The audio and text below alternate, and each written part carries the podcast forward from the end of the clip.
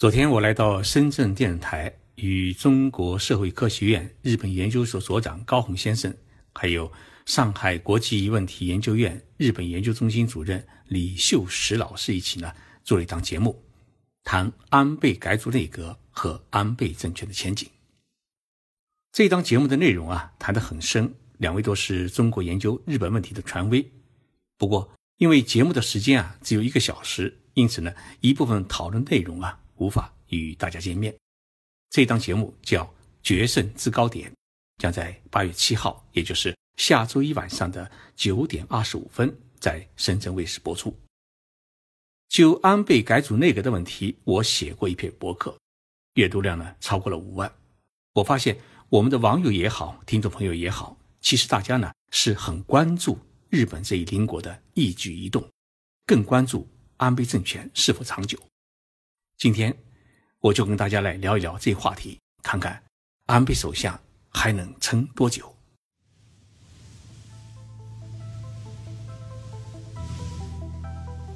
任你波涛汹涌，我自静静到来。静说日本，冷静才能说出真相。我是徐宁波，在东京给各位讲述日本故事。我在以前的节目当中啊，谈到过日本首相为何老是要改组内阁的问题。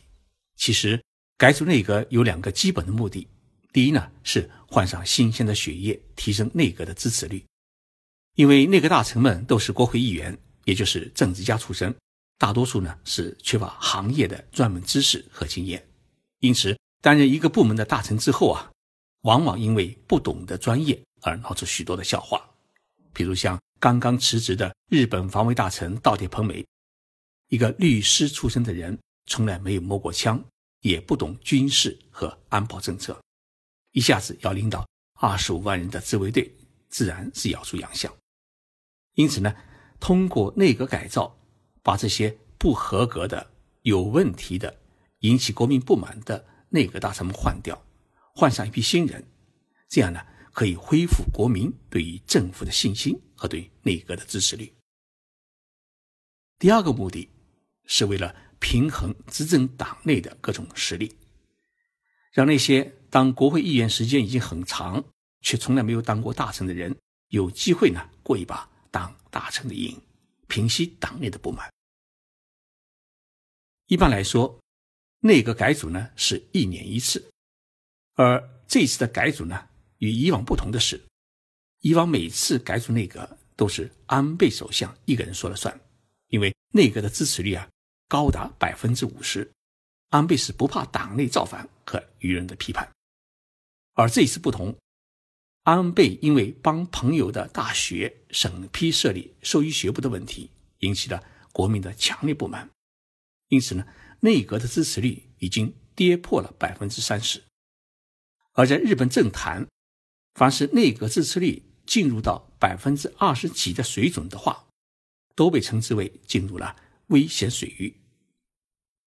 我们从过去二十年的统计数据可以看到，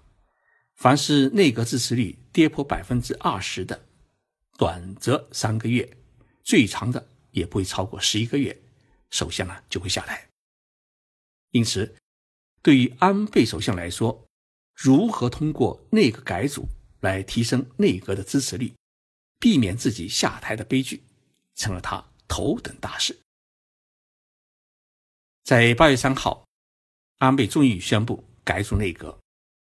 把防卫大臣、外务大臣、经济产业大臣、总务大臣等最重要的几位大臣的位置呢都换了人，同时呢，又对执政的自民党中央的领导班子也进行了调整。我们来分析一下安倍新内阁，它到底有哪些特征？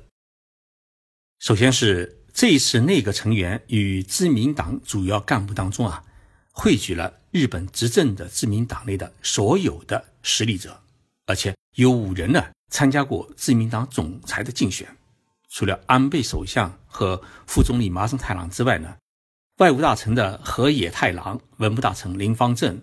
内阁官房副长官。西村康彦和自民党副总裁高村正彦都参加过自民党总裁的竞选。另外，总务大臣野田圣子也曾在二零一五年的九月，曾经计划参加总裁选举，挑战安倍首相。第二个特征呢，是有五个人，他是安倍同期当选的众议院议员，也就是说，他们当选议员的资历跟安倍首相是一样的。其中包括呢，总务大臣野田圣子，国家公安委员长小赤木八郎，还有是冲绳北海道担当大臣江崎天摩，国土交通大臣石井七一，以及自民党的。政策调查会长，也就是前首相的岸田文雄，那么他们呢，都是与安倍首相同时在一九九三年开始当选为众议院议员，所以呢，政治资历都是一样的。第三个特征是在安倍内阁的十九名的内阁成员当中啊，也有不少是亲戚关系，像奥运担当大臣铃木俊一与副总理麻生太郎是表兄弟关系。那么，公安委员长小此木的父亲是原来通产大臣，地方长生大臣尾山弘治的父亲呢，曾经是自民党的前干事长。这两位已故的政治家都是现任的内阁官房长官菅义伟的政治恩师。第四个特征呢，是在内阁的成员当中啊，有不少人是从哈佛大学毕业的。包括法务大臣上川洋子、农林水产大臣齐藤健、经济再生大臣茂木明充，他们都是哈佛大学研究生院的毕业生。那么，像外务大臣河野太郎，他毕业于美国的乔治城大学。第五个特征是，日本历代的外务大臣当中，首次出现了父子外务大臣。新任的。外务大臣河野太郎的父亲河野洋平呢，他曾经担任过外务大臣，在九十年代，而且呢，发表过一个著名的河野谈话，承认日本曾经强制雇佣慰安妇。所以呢，慰安妇问题啊，最初是由河野太郎的父亲河野洋平来代表日本政府公开宣布承认的。那么，河野洋平后来担任过日本的自民党总裁，还有是。众议院议长是一位十分资深的一个政治家。从以上的五个特征当中，我们可以看出，安倍首相是启用了几乎自民党内所有的人才的班底，包括小野氏五典、林方正、野田圣子等，都是担任过内阁大臣的重量级的政治家。安倍希望以如此强大的阵容来寻求挽回国民对他的支持。那么。安倍改组内阁有没有达到原先的目的呢？日本每日新闻社实施的最新的舆论调查结果显示，安倍内阁的支持率呢已经出现了回升，达到了百分之三十五。这一次的调查是在八月三号和四号在全国实施的，调查结果显示，安倍内阁的支持率比上一个月的调查上升了九个百分点，达到了。百分之三十五，恢复到百分之三十的大关。内阁的不支持率呢，也减少了九个百分点，为百分之四十七。但是我们也注意到，对于改组后的安倍内阁，日本国民当中只有百分之十九的人表示充满期待，有百分之二十七的人表示没有任何的期待感，有百分之四十八的人，也就是将近一半的人表示。对于安倍内阁的看法没有因为这次改组而发生任何的改变，这说明啊，安倍内阁的支持率虽然出现了回升，但国民并不充满期待。显然，凭借这一次的内阁改组就想完全拉回内阁的支持率是不现实的。如果安倍执政在今后一段时间里面没有新的成绩的话，他的支持率还会跌破百分之三十。我们注意到。安倍内阁在未来一年当中，他的国内经济呢是难有起色，国内政治也没有好材料可以利用，因此要拉升内阁支持率，他就必须要寻找外交的好材料，而进一步改善中日关系成为安倍外交的得分的首选。我们从这次内阁改造当中就可以看出安倍首相的这种精心的布局，在这次内阁改造当中。一个重要的核心人物，也就是外务大臣岸田文雄的去留，曾经让安倍呢十分闹心。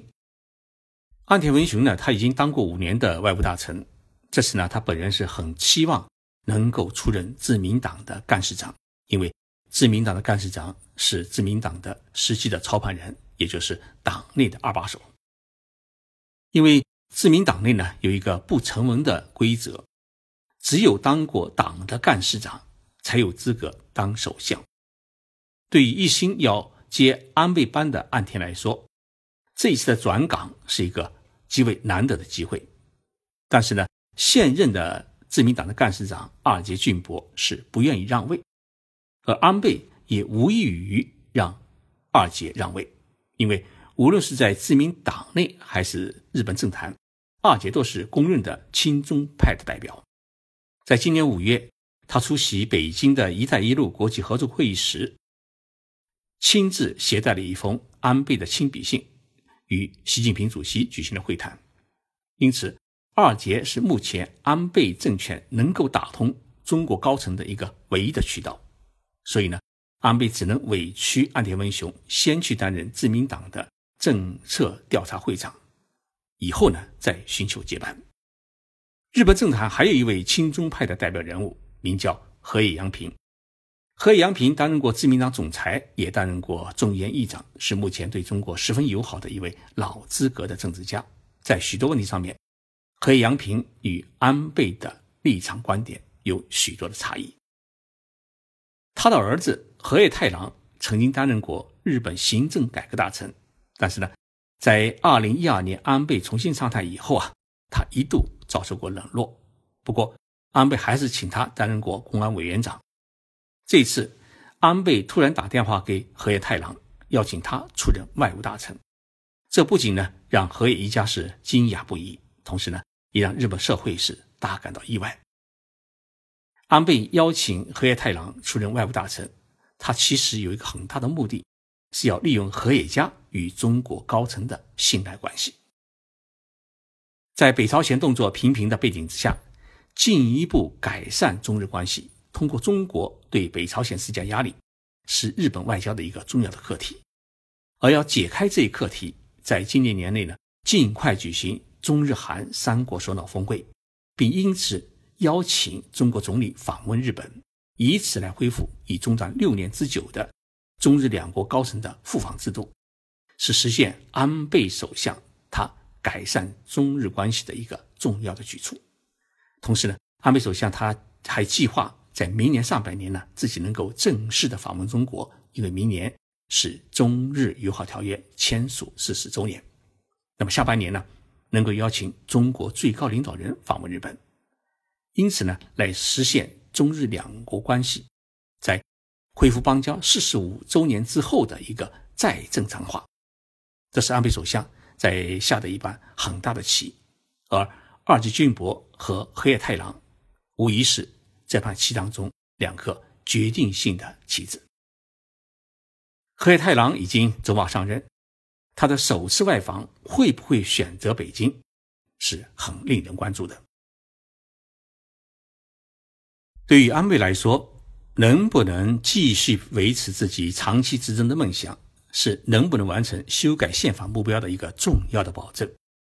他在今年春天啊。曾经公开提出，要在二零二零年，也就是东京奥运会开幕的那一年呢，实施新宪法。因此，要求执政的自民党中央呢，在今年秋天拿出一份宪法修改案。但是在目前的政治局势下，安倍是否呢还能如愿修宪呢？我们来听一听他的几位助手们的反应。自民党的副总裁高村正彦啊，在记者会上表示。安倍首相提出的，在今年秋天由自民党提出宪法修正案的目标，并非是一个绝对的目标。提出修改案，并不意味着一定要实施。而在这之前的自民党的最高干部会上，高村也当着安倍首相的面表示，希望安倍新内阁是一个经济第一的内阁，希望把发展经济放在第一位，不要老是盯着修宪的问题。一直对修改宪法持慎重态度的日本前外相也是安倍刻意培养的接班人的安田文雄。这次呢，他担任了自民党的政策制定的最高负责人。他在记者会上也表示，我的立场是一贯的，希望对修宪问题呢能够进行十分慎重的讨论。当然，从我现在担任的新职务来说，完成党交给的任务是我应尽的义务。安田文雄的这一段话表示出了自己对于修改宪法问题的慎重立场。中国社会科学院日本研究所所长高宏先生呢，昨天跟我说了这么一句话，他认为啊，安倍改组内阁使得安倍内阁呢暂时度过了一个难关，但是这并不意味着安倍内阁从此就太平无事。声优学院、加计学院等一系列丑闻并没有结束，社会舆论和在野党还会发酵和反击。安倍内阁还能够撑多久？最终啊，还要看。安倍首相自己的造化。谢谢大家收听这一期节目。其实这一期节目啊做得很辛苦，因为我在中国国内出差，笔记本电脑的电源线丢了，所以电脑是没法使用，只好在手机上写出了这一期节目的文稿。节目播出呢，因此拖了一天，向各位听众朋友呢说一声抱歉，让大家久等。祝福大家周末愉快。